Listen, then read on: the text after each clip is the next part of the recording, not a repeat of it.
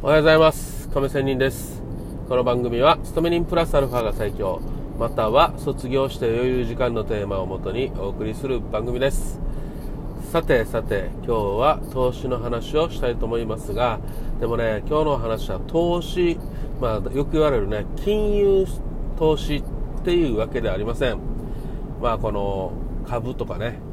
仮想通貨とかね FX とかね、まあ、不動産とかねまあ、そういう話の投資ではなくて、まあ、他の投資ですね。うん。まあ、一般的にっていうかな、普通、ね、まあ、投資と言ったら、例えば自己投資っていう言葉がありますよね。まあ、それに近いかなと思いますが、まあ、よく言われる自己投資っていうのは、何かなり習い事をして、なんかね、身スキルを身につけるとかね、まあ、例えば自分自身にね、えー、習字教室に行って習字を習って、えー、なんかね習字力をつけるとかね。あとよく言われるのは本を読む。本に本を買ってね買うだけじゃなくてね、えー、それを読むことによって自分のスキルを上げる、まあ、知識を増やすとかね。そういう投資もありますよね。まあこの習字教室に行ってじゃあその習字でをね上達することによってじゃあこれをどこに何を目的としてね生かすかっていうのはいろいろ考えられますね。例えば習字であれば字がうまいっていうね、えー、自分のスキルになった場合には何かしらね、えー、文字を他人に見られた時にあこいつ綺麗な字だなとかね、えー、何かそこから発展あのする何かがあるかもしれませんしよく言われるように字が綺麗な人は頭がいいとかね、えまあそうじゃない時もありますね。えー、そうだな。お医者さんって意外と字汚いですよね。とかね。まあ別にそれは頭がいいのと字が綺麗なのは比例するかってまた別の問題かもしれませんがまあ例えば字が綺麗っていうのはやっぱり丁寧ということですよね。まあそういうところにえーと、自分のね力を生かせる何かがねあればいいなとかね。まあ本はね本を読むことによって何かしらどっかでね目には見えない力でどっかで生かされると。ね、えー、文章力なりね、あの言葉になりあとは、えーと、何かしらの例がね例として他人と喋るときに、まあ、ネタ提供とかねい。うこともなるかもしれませんまあこれは分かりませんよ、まあ、いろいろありますね、まあ、そういう、えー、自己投資っていうのもあるかと思いますがまあ今日はねちょっともう一つ別なところで言うとこれ自分の私の体験談で話をしますちょっと恥ずかしい体験談ではありますがこの私、ね、かなり、えー、借金をしまして、えー、本当にお金がなかった時があったんですよ、ね、でね普通友達からお金借りれませんよね、うん、でまあ貸してって言ってもなかなかまあね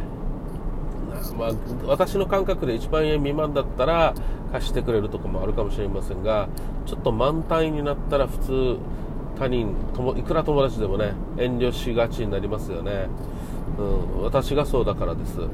まあ、それでねお金がなくなった時に2人のね友達が貸してくれたんですよ。7万10万ですね。この7万10万って私逆の立場だったらまず稼きれませんね。まあお金ないですしまあでもね多少あったとしても貸せるかなっていう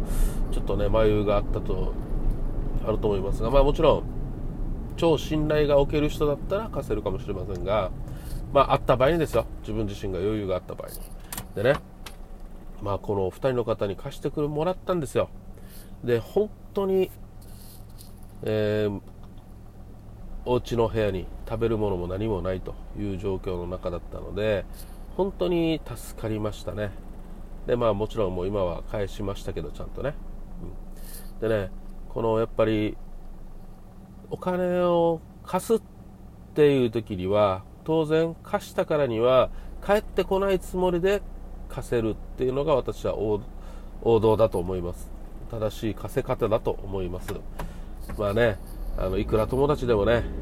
返さない人も得にはあるじゃないですか。まあ私は返しましたけど、まあ、返した人っていう私からすればですねもうこの本当に自分が苦しい時に貸してくれたっていうねことは本当に恩に感じることになるんですよ。本当に感謝でした。ね。だって飯を食えない状態だったんですから。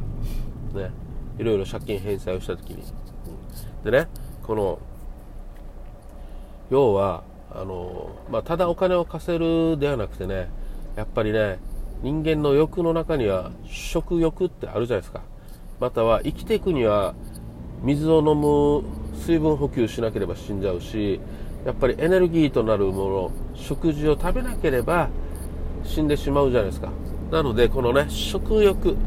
食に対して人にお金を投資する、まあ、これね例えばおごるでもいいんですよ。昼飯をおごる。ちょっとしたこの500円とか1000円のね、えー、食事をおごるだけでも結構嬉しいじゃないですか。ねおごられた人は。ね。そこなんですよ。いいですか？今日私が言いたいのは。この人に投資するっていうことなんですね。人に投資する。食事を特にですよお金をあげるんじゃなくて食事をおごる。これっていうのは結構底力があるパンチ力の投資だと思います。まあねあの時あの先輩によくおごってもらったなーっていうね過去のものがあれば何かしらその先輩が、ね、苦しんでいる時頼み事があった時じゃあこの先輩のためだったらっていうようなことに人ってなりませんか？ね。ちょっとしたね食事のおごりでもねやっぱり人って食に対してねあの感謝されるもんだと思います。ね。なんていうかなこのことわざがありましたよね。うーん食べ物の恨みは怖い怖いみたいなね。これ逆の発想すれば食べ物の恨みではなくて食べ物をおごると逆にねプラスになるということだと私は思いますね。うん。でねあの家族で言えば例えばお母さんとかさ人の胃袋を掴んでるわけですよ、ね、母親の料理手料理とかね。やっぱりいつまでもね、えー、自分の頭の記憶に残るじゃないですか。これって結構食欲をね胃袋をかつ、えー、掴んでるということにもなると私は思います。まあそういう感じでね人の記憶に残るのはやっぱり食欲っていうのは結構大いに有効だと思いますのでそういうちょっとしたはした金どうせはした金でしたら人に食事をおごるっていうのは結構いいことだなと。ですのでね例えばたまに、ね、缶ジュースをね1缶おごるこれもいいと思いますよ、ね、ちょっとした缶コーヒーをあげるだけで本当におおありがとう嬉しいってなるじゃないですか。ちょっとした110円130円かね。まあ、大きなお金を渡すよりもちょっとしたそういうのをコツコツ毎日ね起こったって大きな金額にはならないじゃないですか、ね、なのでそういうところに使うのはどうでしょうかっていうような今日は話でした。なんかね今日はせこい話のように見えますがこれ私のような勤め人生活をしてる人しか分かりません、ね、そういう中でお互い苦労してきた仲間と一緒にねなんかああ疲れたなーっていう時にさっとね缶コーヒーでもなんかジュースをねおごるとかね。何かちょっと天ぷらをねあげるとかね。みんなでちょっとしたつまみをおごる時にあだつまみをね自分から提供してお疲れ様みんなでこれどうぞとかね。やるとやっぱ株は上がるんじゃないですか、ね、そういうことは何度もあったのでちょっとそういう話をしてみました。ということで、まあ、この番組では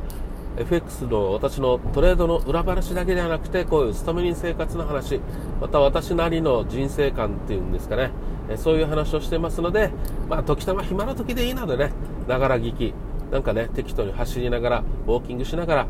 ね、暇な時にチラチラと、ね、聞くという感じでお願いしたいなと思います。それではまた明日。See you!